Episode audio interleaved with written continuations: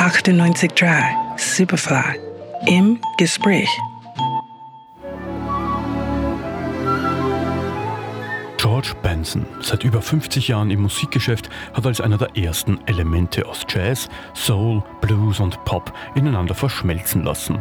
Heute feiert er seinen 75. Geburtstag, Grund genug, mit ihm am Telefon zu plaudern. Als er erfahren hat, woher der Anruf kommt, war er sofort begeistert. Wow, Vienna, Austria, the most musical city in the world. the vibe from those great composers and musicians from long, long ago. Every time we play those halls, we feel it. Bereits im Alter von acht Jahren ist er auf der Bühne gestanden, dort, wo er sich am wohlsten fühlt. I was almost born on a stage, so I'm most comfortable on the stage, probably than anywhere else. you know, I spend more time on the stage.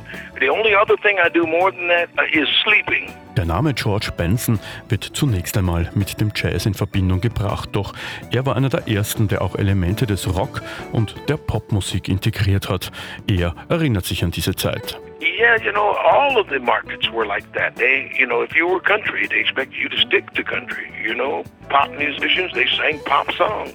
Uh, it was a rare occasion for a person to step out of his genre and do something else. But you know, the reality of the world is that people are not in a funnel or a tunnel.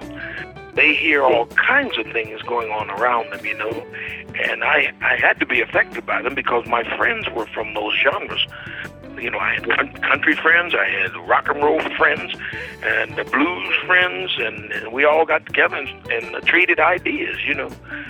So I guess it was a natural thing for me. I never really thought about it until later. When I got to New York, they started criticizing me because I had a couple of blues licks in my jazz tunes.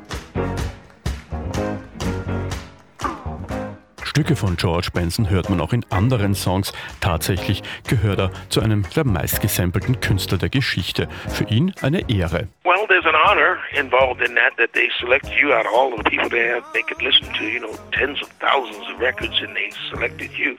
There's an honor there. And and the, the music is moving. It's it's in a transition right now. And people are trying all kinds of things to make things happen, you know, to to tell a story or to or to tell it in a way that has not been told before. I got to make room for these young people because they have a good mind on it. Some of the music that comes out of the hip hop world is fantastic. Au début des années 80, je me souviens des soirées où l'ambiance était chaude et les mecs. Alles Gute, George Benson, zum 75. Hi, this is George Benson, and you're listening to 98.3 Superfly.